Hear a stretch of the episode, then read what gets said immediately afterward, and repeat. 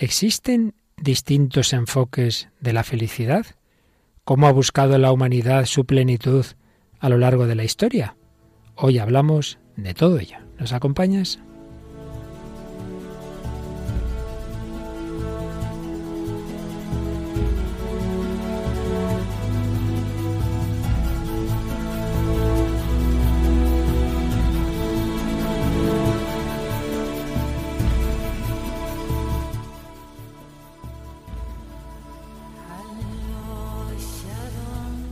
El hombre de hoy y Dios, con el padre Luis Fernando de Prada.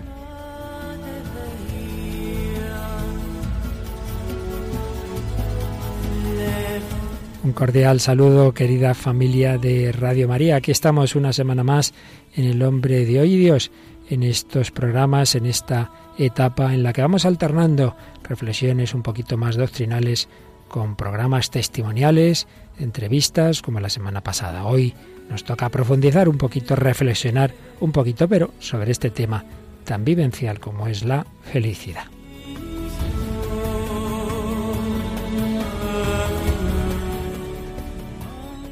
Y me acompañan dos mujeres felices.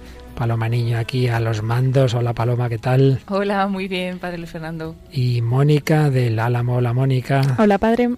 Bueno, pues ya sabéis que la semana pasada tuvimos entrevista fuerte, fortísima, muchísima gente nos lo ha pedido, muchísimos comentarios, el matrimonio Luis Rivas y Ana Cheliz, y entre los muchos comentarios que han llegado, pues tienes ahí algunos de, algunos de Facebook, ¿verdad, Mónica? Sí, Maximiliano Rufo dice que había podido escuchar el programa entero y que le ha resultado impactante.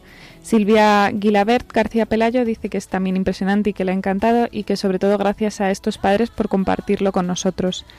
Y Juana Madueño dice que acaba de escuchar el programa y que no tiene palabras, que ha trabajado 20 años en un hospital en contacto con el sufrimiento, pero que esto le deja conmocionada porque además es eh, católica practicante y muy vinculada a la parroquia y que bueno pues estas cosas le hacen preguntarse cómo hay tanta diferencia de riqueza dentro de la misma iglesia. Y también tenemos uno de Leslie Vázquez que dice que es un testimonio que traspasa todo nuestro sufrimiento, que muchas felicidades y bendiciones para los que hacen posible que llegue a nuestras vidas. Pues gracias a vosotros, queridos comunicantes, y por supuesto gracias a todos los que en las entrevistas, también la semana que viene toca otra entrevista testimonial, pues dais esos, esas experiencias que como veis ayudan a los demás. Pero hoy, Mónica, vamos a reflexionar un poquito más. Habíamos hecho ya un programa de reflexión sobre este tema tan antiguo como la humanidad, la felicidad habíamos hecho el primer planteamiento y vamos a seguir hablando de distintos enfoques de la felicidad. Después de relatar la muerte de una actriz, vamos a, ver esos posibles enfoques. Eh, hemos traído una película que ya en su mismo título habla de la felicidad también, ¿verdad? Sí, es la película En Busca de la Felicidad. En Busca de la Felicidad traemos música, música moderna, eh, de Alex Ubago, por ejemplo, ¿verdad?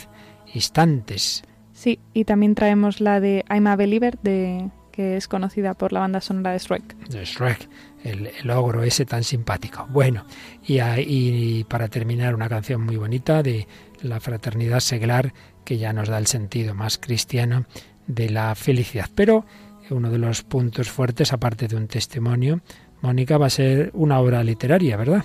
Sí, traemos la primera obra de Miguel Delibes, La sombra del ciprés alargada, la primera publicada por él. Pues gracias a esta humanista ya con su carrera terminada que es Mónica, podremos ver cómo aparece el tema de la felicidad en esa obra de Miguel Delibes. Pues comenzamos, edición 169 del hombre de hoy y Dios.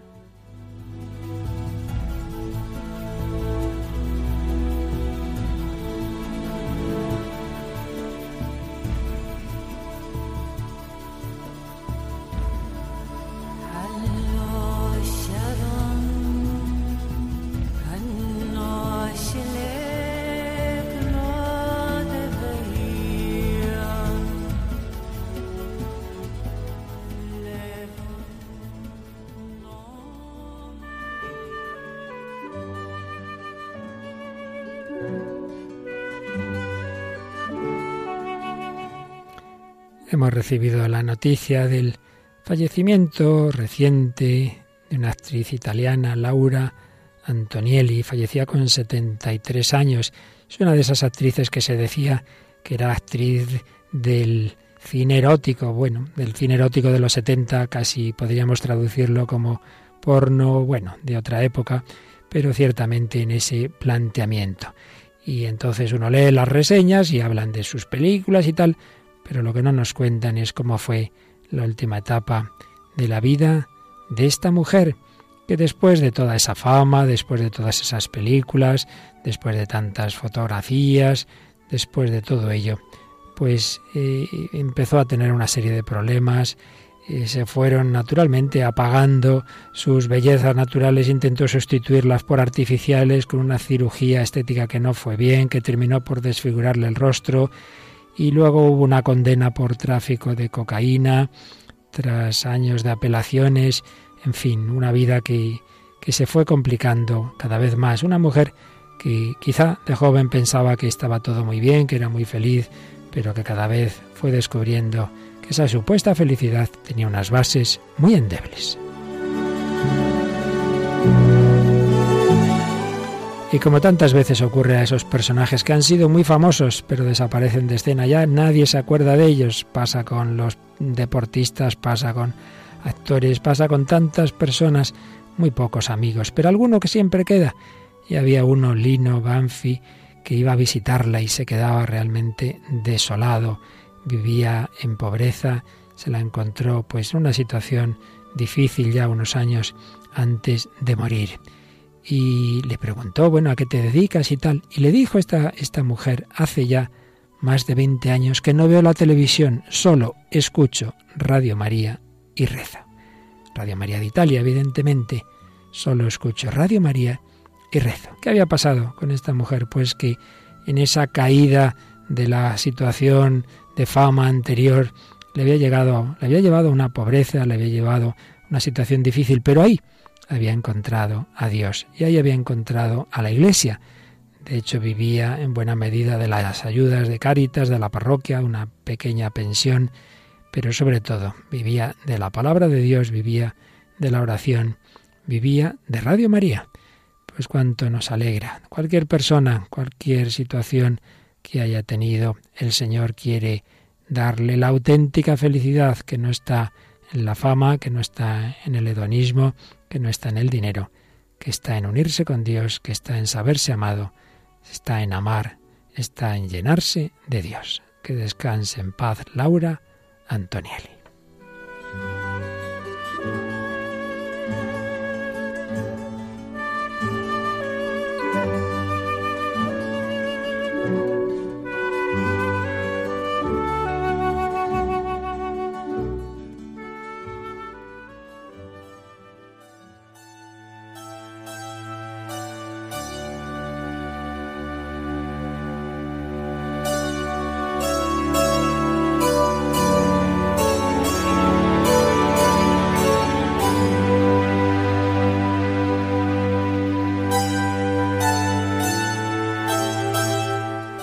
Adelante con esta reflexión siempre unida a lo vivencial, como en el comentario que acabamos de hacer, pero de este tema de la felicidad, del que ya hicimos un primer programa, veíamos que era un deseo que todos los seres humanos han tenido y tenemos siempre, un deseo que nada ni nadie puede quitarnos, incluso el que se quiere suicidar, pues está buscando ser feliz, está pensando que es mejor no vivir que vivir. Pero a la vez que tenemos ese deseo de felicidad, veíamos en el programa anterior que nada nos llena del todo permanentemente, que antes o después llegamos a esa sensación de vacío, de aburrimiento. Entonces parece como que esto está mal hecho. Sería como si nos regalaran un juguete que tiene unas pilas, se acaba, yo estoy jugando con el juguete, todo estupendo, pero en un momento dado se acaban las pilas, voy a la tienda a buscarla y dice, no, no, ya no hay pilas para este. Pero como no hay, pero ¿cómo puede ser? Pues muchas veces nos ocurre eso se nos acaban las pilas, todo lo que nos daba ilusión, estas personas, este trabajo, esta actividad, llega un momento en que se nos queda corto. Y muchas personas he conocido en la vida que, más o menos a partir de los 30, 40 años, bueno, quizá cada vez antes, llegan a un punto en que dicen, bueno, esto es todo, no da la vida para más. Entonces uno puede renunciar a ese deseo de plenitud, de felicidad, decir, bueno, pues cojamos lo que podamos de la vida parece que, que esa necesidad no va a ser cumplida nunca, esa necesidad de plenitud. Por eso, el gran filósofo español Julián Marías decía que la felicidad es un imposible necesario. Imposible, no lo conseguimos, pero no es necesario. Pero ¿cómo puede ser imposible y necesario? Pues ahí estamos. Mónica, tenemos ese texto que ya alguna vez creo que hemos leído aquí en Radio María, pero que no renuncia a volverlo a leer, de uno de los mayores pensadores del siglo XX y XXI que tenemos aquí para, para leer. La vida humana no se realiza por sí misma. Nuestra vida es una cuestión abierta, un proyecto incompleto todavía por completar y por realizar. La pregunta fundamental de todos los hombres es ¿cómo se realiza este llegar a ser hombre? ¿Cómo se aprende este arte de vivir? ¿Cuál es el camino de la felicidad?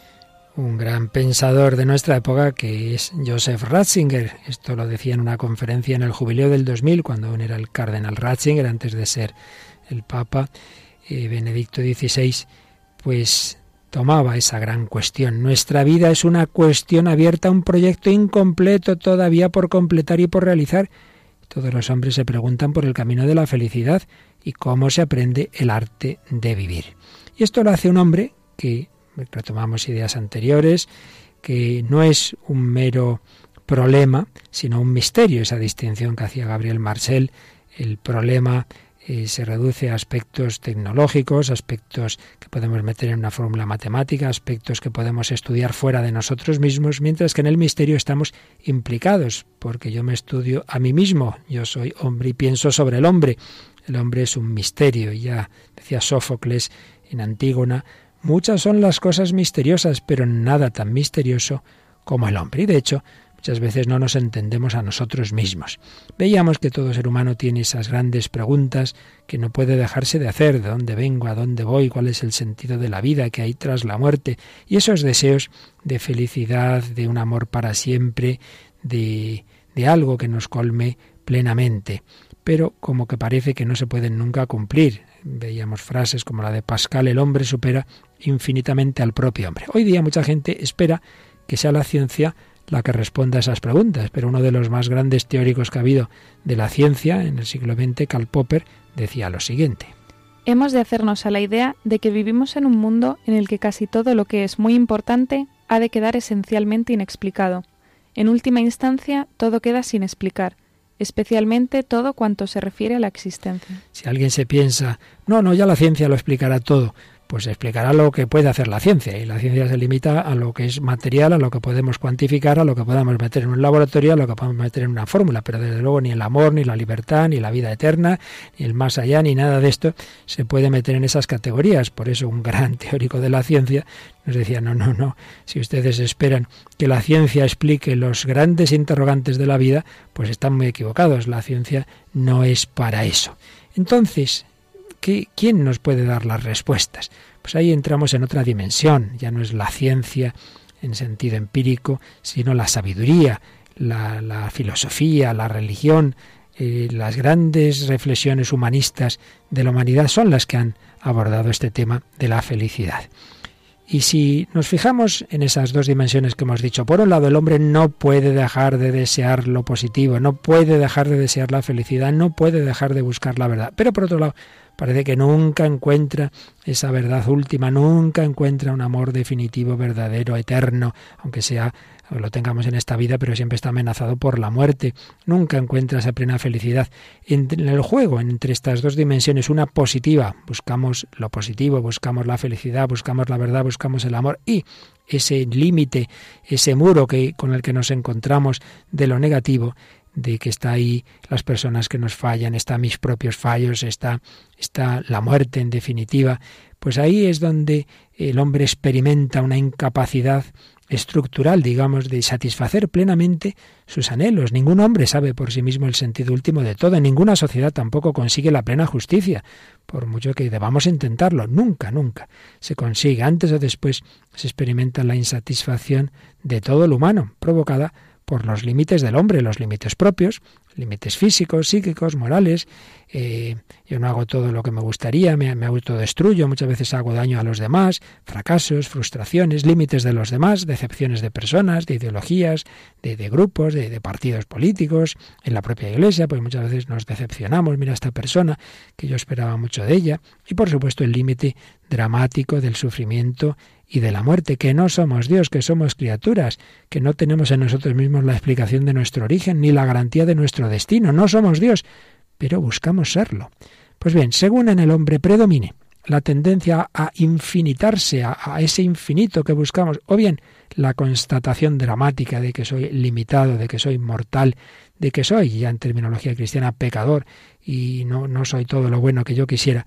Según predomine un aspecto u otro, nos vamos a encontrar que a lo largo de la historia ha habido planteamientos más bien positivos de la vida, respuestas positivas a si es posible o no ser feliz y respuestas negativas. Y por supuesto medio pensionistas que están ahí un poco en medio de las positivas y de las negativas. Pero Mónica, antes de exponer esta, estas posibles respuestas, vamos a insistir en ese deseo que todo hombre tiene de felicidad y lo vamos a hacer pues viendo cómo en una película eh, reciente, relativamente reciente, pues está ese anhelo, esa busca de esa búsqueda de la felicidad. Pues como mencionábamos, En Busca de la Felicidad es la película que hemos escogido, es una película estadounidense dirigida por Gabriel Muchino y es eh, la primera protagonizada por Will Smith y por su hijo Jaden Smith. ¿Es su hijo real? Sí, sí, ah. sí. Y se estrenó en 2006 y está basada en una historia real, en la historia de Chris Gardner. Y entonces, bueno, es un eh, los protagonistas son Chris Garner, Will Smith y su hijo, que bueno, sufren una serie de, de problemas porque no tienen dinero, porque mm, se, su, su, mujer se separa de él y les deja solos a los dos. Bueno, tienen, la verdad es que pasan varias, varias mm, escenas y de penurias y de que les va costando no salir adelante. Y bueno es una búsqueda constante no de esa felicidad no solo la, la material sino pues la felicidad eh, trascendente o espiritual, por así decirlo. La verdad es que sí que es, recuerdo, es bonita el, padre que se queda con su hijo, ha ido la mujer, problemas en el trabajo, está en la calle, en fin, van pasando una serie de circunstancias, pero con su hijo. Me, me está viniendo a la mente el recuerdo de La vida es bella, como Guido en el campo de concentración intenta que su hijo la viva pues con alegría, en fin, como si fuera un juego, está en el campo de concentración, pues bueno, sin llegar a tanto, pero recuerda un poquito esa relación entre los dos realmente a esa otra película. Pues bien, escuchamos una escena en la que están los dos en una cancha, en un, entre una canasta de, de baloncesto, está el niño ahí, venga, tirando, ¡ay, qué bien, qué bien! Y el padre le va a decir una cosa que al chico, claro, habría que ver la película, le deja la cara muy triste, pero bueno, por lo menos escuchamos el diálogo. Profesional, papá. Oh, ah, ven aquí. Oh, muy bien. Sí. No sé, verás. Eh, seguramente llegarás a ser igual que yo. Seré de lo bueno y lo malo y yo, yo estaba por debajo de la media. De modo que... De modo que seguramente acabarás en ese nivel más o menos. Así que... Mira, tú destacarás en muchas cosas, aunque en esta no. No te quiero ver aquí fuera noche y día lanzando este balón, ¿vale? Vale. Bien. Venga, tira.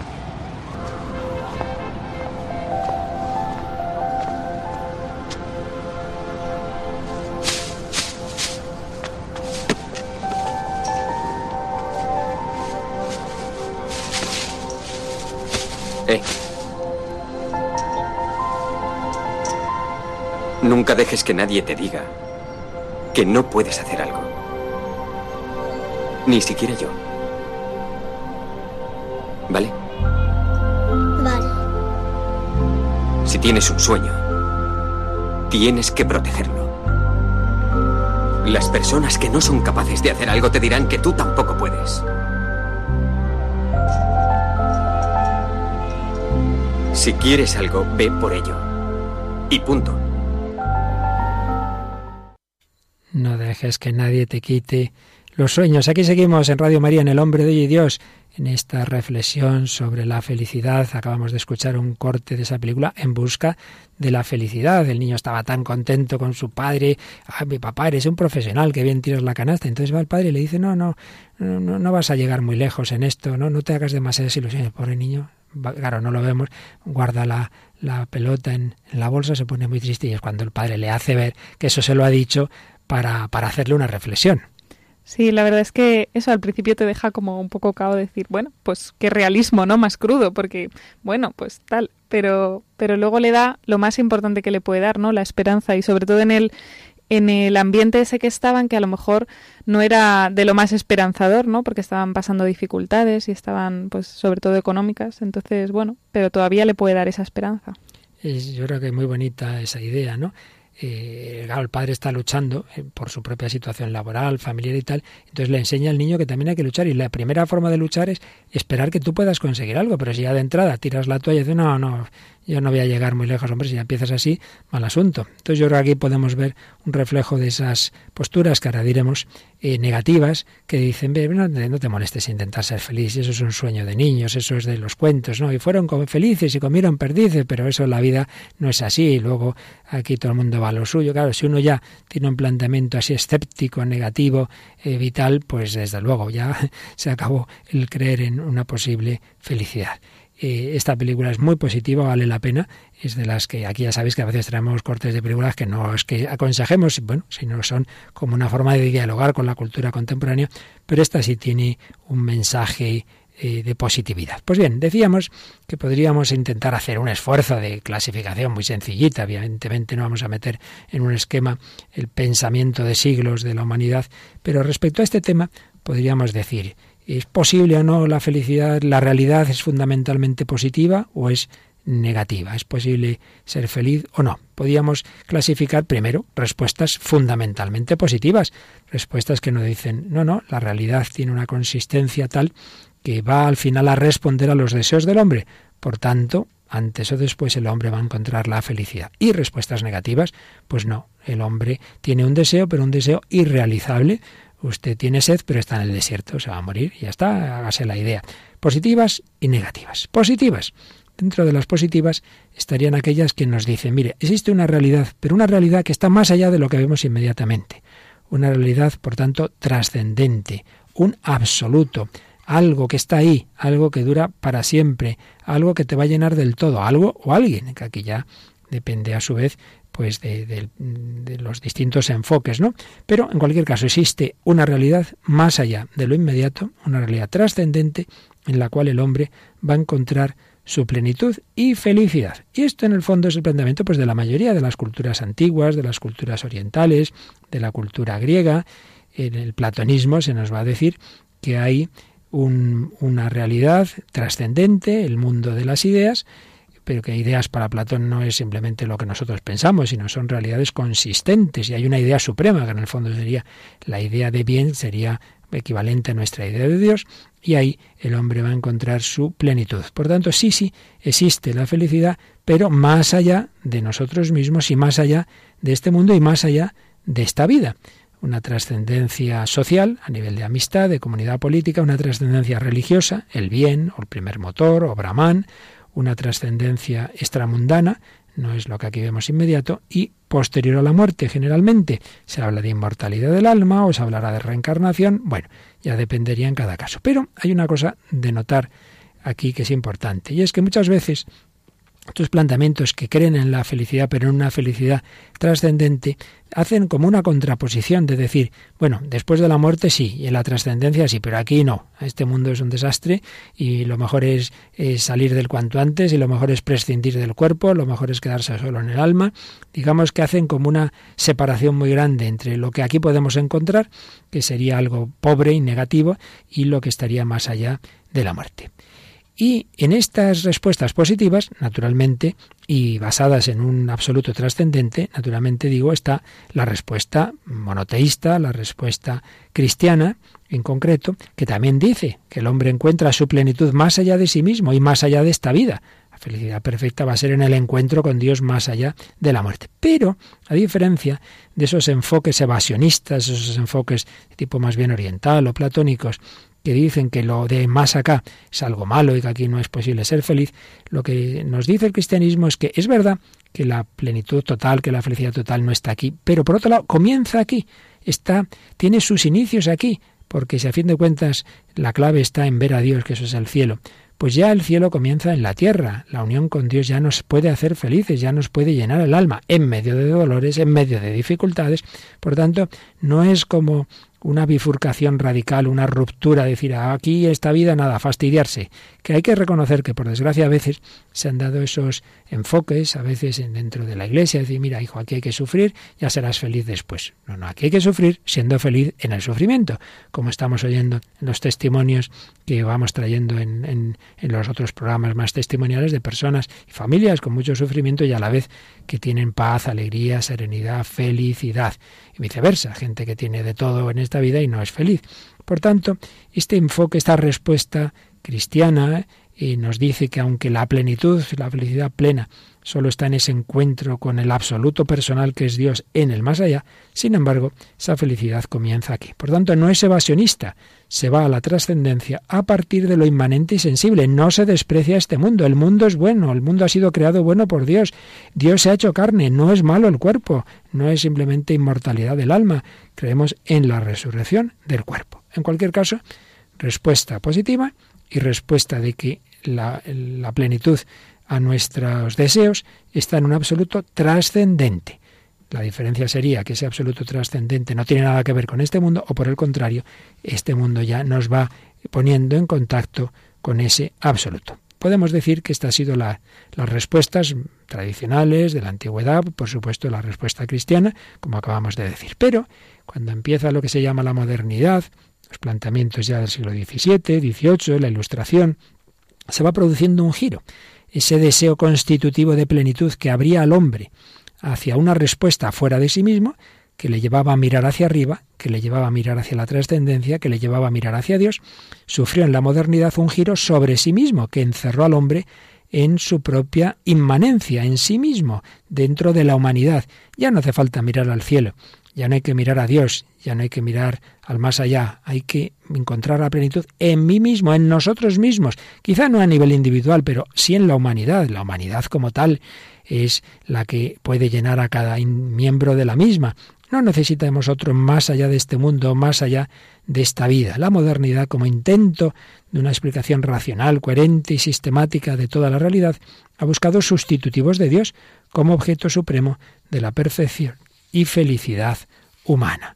Entonces podemos ser felices simplemente con nosotros mismos, con la humanidad, con lo que la humanidad va consiguiendo y con esos grandes sustitutivos de la religión que ha podido ser la política, la ciencia, la economía, etc. Respuestas positivas en la trascendencia, respuestas positivas en la inmanencia en este mundo. Y el otro gran bloque de respuestas serían las respuestas negativas.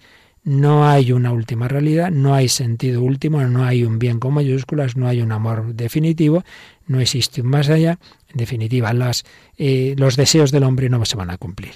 No va a cumplir su deseo de vivir para siempre, no va a cumplir su deseo de un amor eterno, no existe la felicidad. Tenemos frases tremendas de autores como Bernard Henry Levy.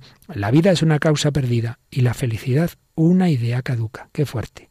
La vida es una causa perdida y la felicidad una idea caduca. Y un pensador también francés, actual, Rosset, dice, querer ser feliz es una blasfemia. Usted pretende ser feliz, eso es una barbaridad, es una blasfemia. El hombre no se da la plenitud a sí mismo, tampoco la podemos esperar de los demás, nos dirá Sartre. El infierno son los otros.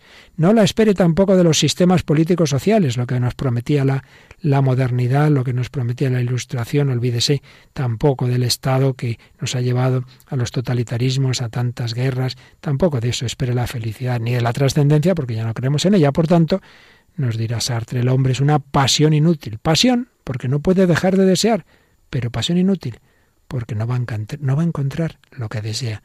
Y acabamos en el nihilismo, no se cree en Dios ni en el hombre, no hay nada que cumpla los deseos más profundos del hombre. No se puede ser feliz. Bueno, nos estamos poniendo ya muy negativos. Mónica, ¿qué te parece todo esto?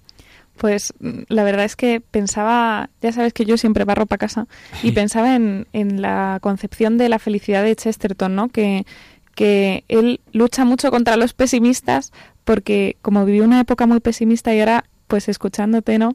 Veía que es que, claro, es que el pesimismo es, tan contagioso y tan baja tanto, para tira tanto para abajo, que es que eh, claro que es luchar contra ello. También pues pensaba en columnistas, ¿no? Que a mí me gustan mucho de periódicos nacionales, pero es que a veces les ves tan pesimistas y con ese sentido de que eso estamos aquí para lo que haya, pues bueno, pues ya se acabará todo, pues no tiene sentido nada y se crea como un ciclo, ¿no? Que yo creo que nos acaba contagiando a todos. No me extraña que Chesterton fuera tan vehemente contra este tipo de actitudes. Pues sí, eso era en su época, en efecto, el actual, yo creo que de fondo, por muchas alaracas que se lancen, ¿verdad? Al final es una época muy pesimista. Y, no he dicho, que en esas respuestas negativas suelen desembocar en dos posibilidades. Una, la más dramática, pues es eso, tener un nihilismo tan radical que decir, mire, nada vale la pena, entonces, pues bueno, tomarse en serio el suicidio, y si no el suicidio físico, por lo menos, pues bueno, irse muriendo, digamos, en el sentido de que uno, ¿para qué? Pues no espero nada de la vida, entonces desear la muerte. Y hay otra forma de reaccionar, que es decir, vale, de acuerdo, no existe nada importante, pero bueno, vamos a pasarlo bien. No existe la felicidad, pero existe el bienestar. No existe el amor, pero existe el sexo. No existe la eternidad, pero existe la fama. Entonces vamos a disfrutar el momento presente, que yo creo que es lo más extendido en Occidente. Es decir, no pensemos mucho. Si pensamos mucho nos ponemos ni listas, nos angustiamos, nos deprimimos. Entonces en vez de pensar, pásatelo bien y no pienses mucho, muchacho. Just do it. Simplemente hazlo y no te comas el tarro. ¿No te parece que eso es lo habitual en tu edad? Sí, la verdad es que sí. Y es lo que quizá esté de fondo de la canción primera que nos traes hoy. Esa felicidad momentánea, esa felicidad instantánea, ¿no es así? La canción de Alex Ubago que se titula Instantes.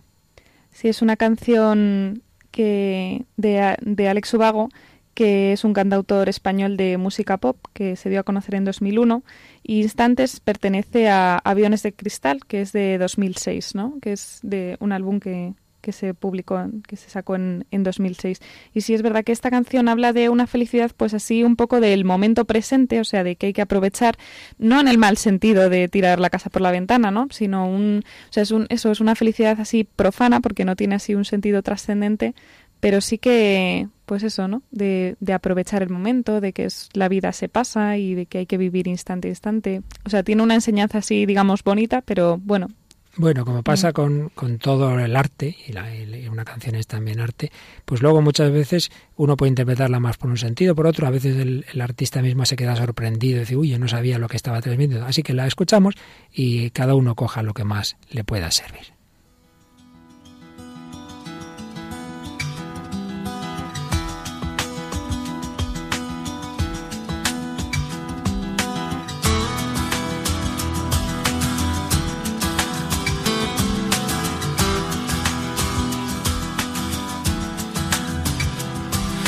La vida es una pista deslizante como el hielo, así que cuida tu velocidad.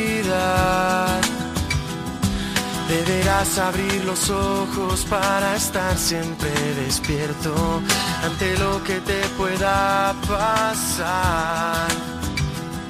Y pasarán más de mil años desapareceremos pero algo nunca va a cambiar. Mientras sigamos viviendo dominados por el miedo y no lo sepamos enfrentar. Yo cuando no me creo capaz, me acuerdo de los días que dejamos atrás es lo que me sirve para hacerme más fuerte y llegar al final. Porque la vida son instantes que se cruzan en el tiempo. La locura más brillante puede estar ocurriendo. Porque dándole la vuelta al peor de los momentos abriremos nuevas puertas que nos lleven hasta el cielo.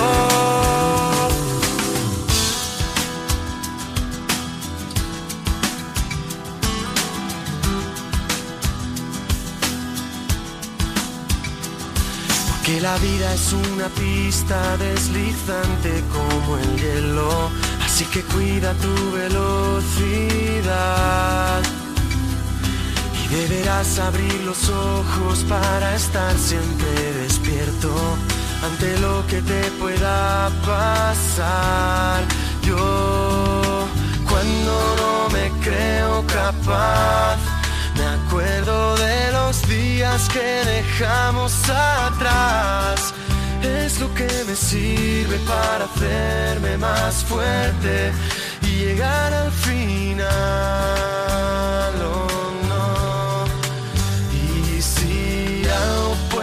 Hacerme crecer, es cuando caigo y vuelvo a levantarme otra vez. Es lo que me sirve para hacerme más fuerte y sentirme bien. Porque la vida son instantes que se cruzan en el tiempo. La locura más brillante puede estar ocurriendo. Aquí seguimos en Radio María, en El Hombre de y Dios, reflexionando sobre la felicidad desde el cine, desde la música.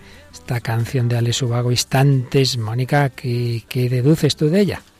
Bueno, la verdad es que tiene muchas cosas, ¿no? Tiene por una parte esa felicidad eh, mundana, eh, que es eso de sentirse bien, ¿no? De cambiar, pero también de, de, dar un poco de positividad, ya que estamos diciendo que el pesimismo es tan malo, pues eso dice da, darle la vuelta al peor de los momentos, ¿no? Uh -huh. Y para abrir nuevas puertas que nos lleven hasta el cielo. Bueno, ahí tiene como una vía de, bueno, o sea, la felicidad es algo que realmente nos trasciende, ¿no? Tantas veces encontramos y donde muchas veces uno no se espera esas puertas, esas puertas a Dios, esas puertas a la trascendencia. A mí me llama la atención, por ejemplo, de, de, siempre con todo el laicismo que hay en los medios de comunicación, pero cuando muere alguien siempre, pues al final, bueno, allá donde estés, descanse en paz, pero entonces usted cree en la vida eterna, en que quedamos, ¿no?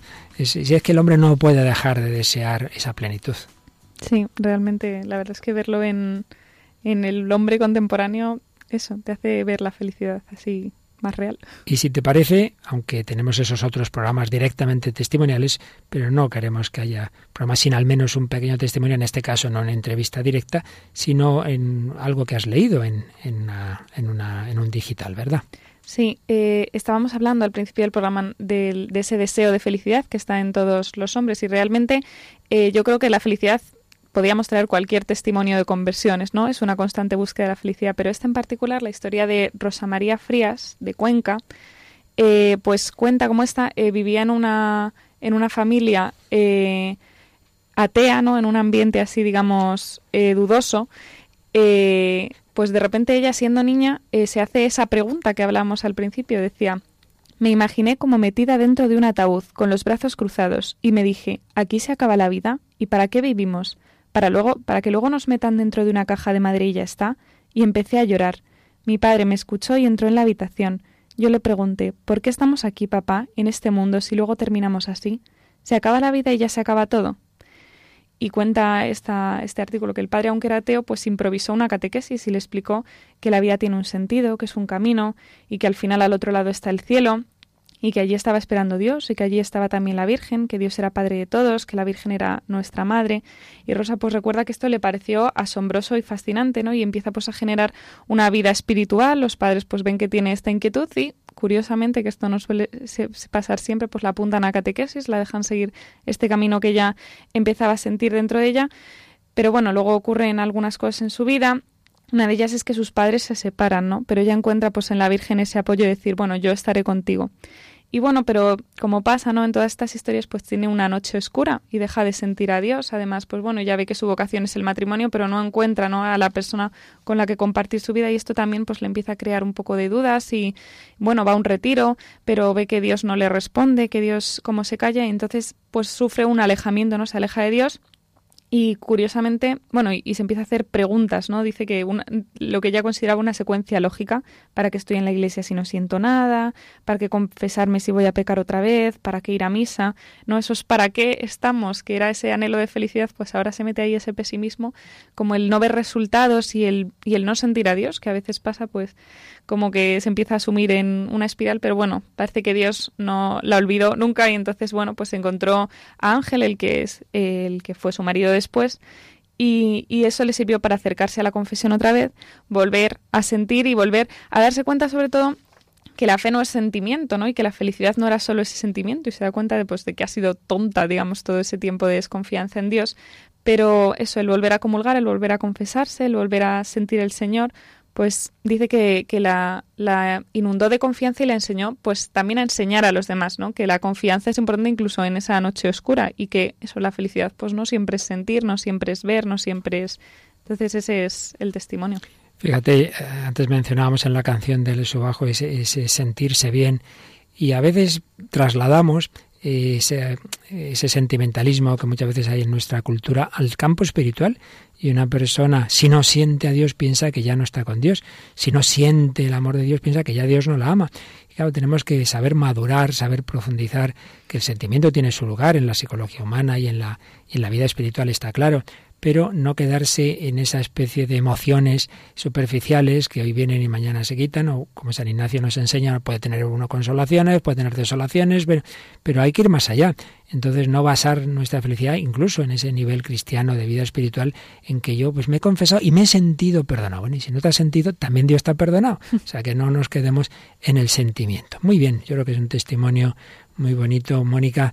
Pero vamos a ese otro testimonio que tú nos traes hoy ya de otro tipo, ya de la literatura, de ese grandísimo literato español que, que fue Miguel Delibes, y nos traes esa, esa su primera obra. Cuéntanos un poquito por qué, cómo aparece ahí este tema de la felicidad en la sombra del ciprés esa alargada.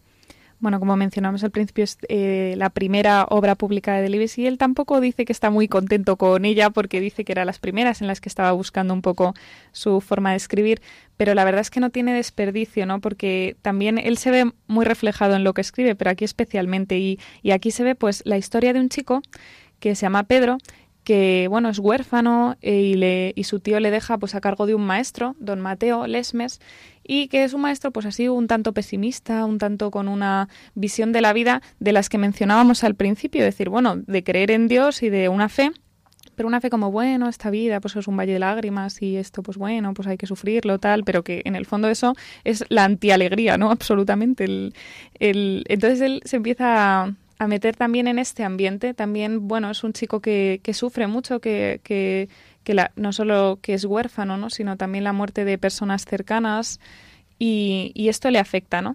Entonces vemos varias, varios enfoques de esta felicidad que mencionábamos al principio.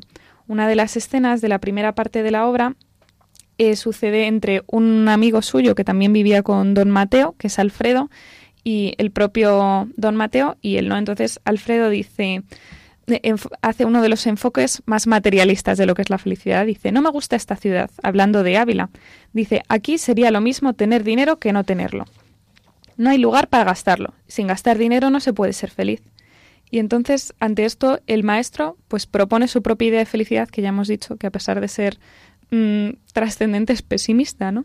Dice, hacen falta años para percatarse de que el no ser desgraciado es ya lograr, lograr bastante felicidad en este mundo. La ambición sin tasa hace a los hombres desdichados si no llegan a conseguir lo que desean. La suprema quietud con poco se alcanza, meramente con lo imprescindible. Tal vez el secreto esté en quedarse en poco. Lograrlo todo no da la felicidad, porque al tener acompaña siempre el temor de perderlo, que proporciona un desasosiego semejante al de no poseer nada. Debemos vigilar nuestras conquistas terrenas tanto como a nosotros mismos. Son casi siempre la causa de la infelicidad de los hombres. Sigue su reflexión y dice, no es lo mismo perder que no llegar. Si os dan a elegir, quedaos con lo último. El hombre, acostumbrado a dos, si le dan tres, será feliz. Si desciende a uno, apenas percibirá la diferencia. El habituado a diez, si baja a tres, difícilmente sabrá acomodarse a esta férrea limitación. Si llega a veinte, no por ello se incrementará su dicha, porque hay una raya en que rebasada las conquistas no proporcionan utilidad. O sea que el maestro reflexiona en esto, ¿no? De que es mejor tener un poco que y luego pues quedarse ahí un poco cerca que tener mucho y perder. O sea, es esta esperanza que es mejor no esperar porque no vaya a ser. Sí, se ve ya esa actitud negativa Usted no espere ser demasiado feliz y así se decepcionará menos. Me recuerda la escena de la película que hemos oído. Tú no esperes ser un gran jugador de baloncesto, bueno, no lo vas a ser. Entonces, si uno ya empieza así, pues eh, según esa filosofía, bueno, se va a decepcionar menos, sí, claro. Pues vaya solución. Usted no desee y entonces no, no sufre por no conseguir lo deseado, pero ya de entrada ya está eh, renunciando a ese deseo constitutivo del hombre. Y además justo después lo que pasa aquí es que están los niños y de repente tiene una perrita, Fanny, que le tiene mucho cariño y de repente pues no sé qué pasa, que aparece un carro o lo que sea y la perrita se queda coja. Y entonces el eh, don Mateo, o sea, los niños lo que hacen es pues eso, ala, se asustan, ¿no? Lo que ha pasado. Y aquí don Mateo pues sigue su reflexión, dice, aquí tenéis la demostración de lo que antes os decía.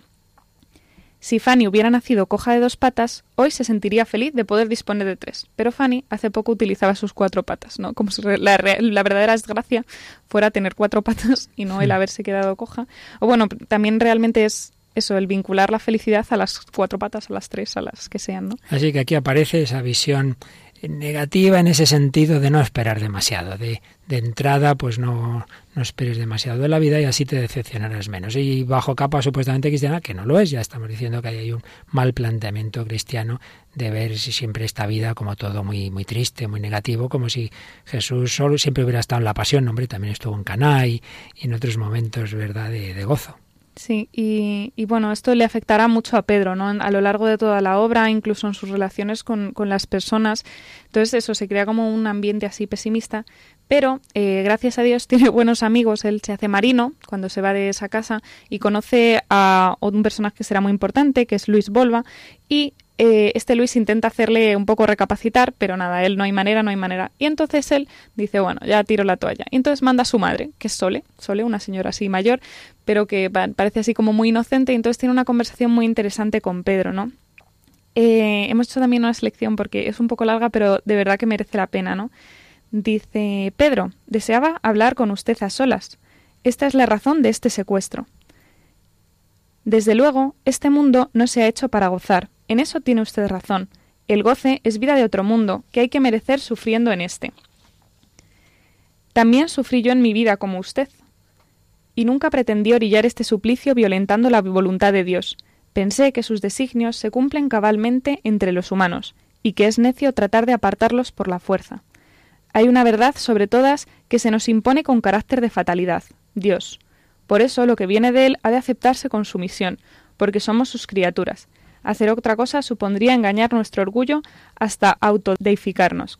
Detrás de esta reflexión, que bueno, tiene cierto sentido común, también se ve ese pesimismo. Pero ahora sigue, la, la reflexión de Sole. Dice, todo está regido por un perfecto equilibrio. La naturaleza, las plantas, los animales, el hombre, toman y dan con una armoniosa ponderación. Junto a las altas montañas ve usted siempre los valles profundos. A la frescura lozana de la primavera sucede la yerta esterilidad del invierno. Al lado del capullo están siempre las espinas. Las épocas de abundancia son coronadas por épocas de escasez. La guerra sigue a la paz y la paz a la guerra, formando unos estratos semejantes a los del suelo. Esta es la ley del contraste que rige el mundo, pero al mismo tiempo es la razón de que todo, todo tenga su sentido en el universo. Habla como un poco de lo que es la realidad, ¿no? Pues hay cosas buenas, hay cosas malas, pero este equilibrio, esta alternación de lo bueno y lo malo, no puede bastar para enfangarnos en el pesimismo, el pesimismo solo nos deja ver las espinas en los rosales, la muerte en el hombre, la carne en el amor. Alimentados de pesimismo no vivimos la vida, la sufrimos. Todo lo malo de la vida se agiganta para el pesimista. Y además lo bueno lo hace malo, precisamente porque de todo escoge su fachada negativa. Y aquí está el error, la contradicción con Dios, la contradicción con nosotros mismos.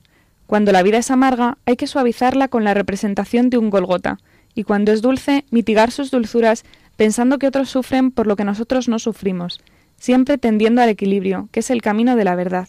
Por eso es necio atentar contra este equilibrio preestablecido. Dios no envía nunca más de lo que el hombre puede soportar, y el hombre no debe buscar más de lo que Dios le envía. Es terrible, créame, Pedro, un espíritu atormentado, un espíritu que se adelanta a su momento y piensa en la noche cuando es de día, y se reboza de antemano en la angustia de la oscuridad. Frente al sol se ha de buscar la sombra y la luz en las tinieblas. Pero ¿por qué buscar las tinieblas en el día y en la noche? Y bueno, luego cuenta su experiencia, ¿no? Que tuvo una época de cruel martirio espiritual, de esa noche oscura que mencionábamos antes, que le invadieron los escrúpulos de conciencia y que se sentía responsable de cuantos desastres ocurrían a su alrededor.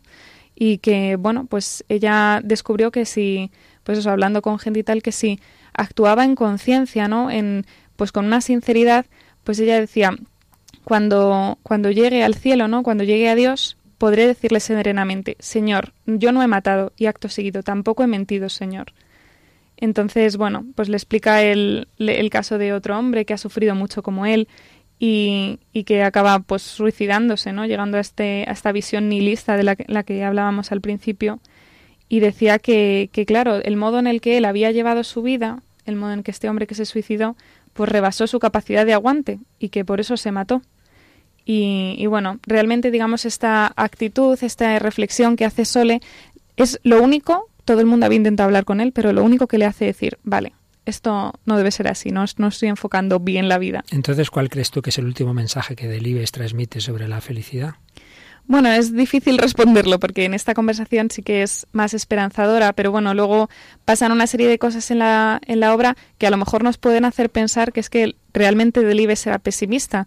Pero no, aunque hay desgracias en la obra, ¿no? posteriores a esta conversación, sí que Delibes da un toque de esperanza, ¿no? A pesar de la muerte, a pesar del sufrimiento, que son dos características de esta obra, mm, siempre le da esa pincelada de esperanza. Y es que ahora me estoy acordando de cómo Juan Manuel de Prada decía, yo temperamentalmente soy pesimista, pero gracias a que soy cristiano tengo esperanza. La fe siempre acaba dándonos esa esperanza. Veo que se nos ha ido, como tantas veces, el programa, una canción que habíamos prometido a Inevitable queda para otro programa. Pero vamos a terminar con una de sentido directamente cristiano. ¿Qué es lo mejor de mi vida para un cristiano? haberse encontrado con Jesucristo.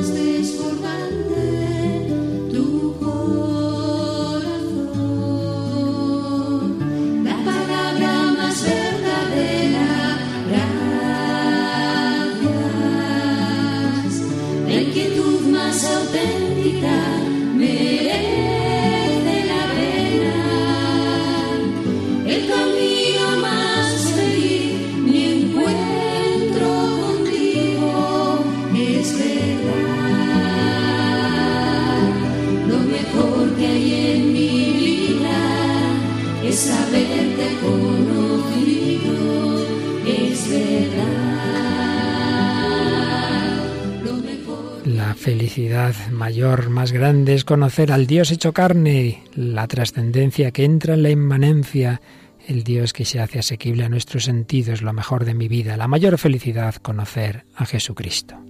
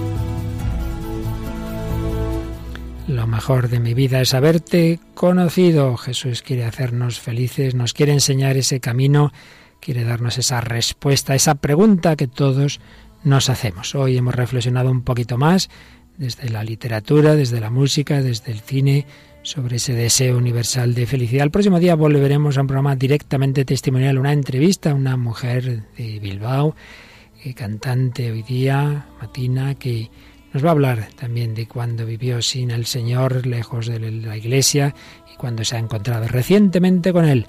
Será en testimonio lo que aquí estamos reflexionando doctrinalmente. Y como siempre os agradecemos mucho vuestros correos, vuestros comentarios, como los que nos habéis mandado esta semana, pues podéis seguirlo haciendo en los medios que siempre recordamos.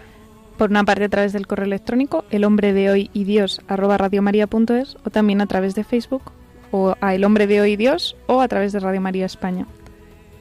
Es siempre El Hombre de Hoy Dios, pero que aparece directamente en su propio muro del hombre de Dios o en el, o en el muro de Radio María España. Es lo que quiere decir esta joven, que puede quizá desconcertar a alguno.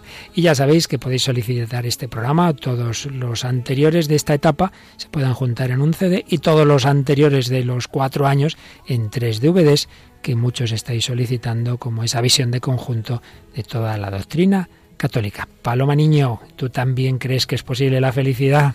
Yo creo que sí. si no es muy difícil vivir, ¿no? Claro que sí. Muchas gracias, Paloma, por tu ayuda, tu alegría y sonrisa que expresan externamente tu felicidad, ti, Mónica del Álamo, y a todos vosotros, queridos amigos, querida familia de Radio María.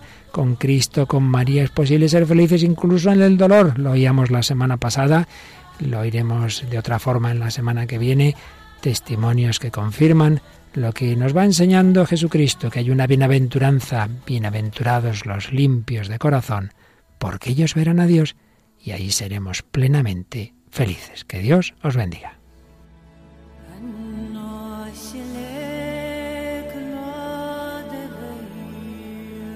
Así concluye El hombre de hoy y Dios, un programa dirigido en Radio María por el Padre Luis Fernando de Prada.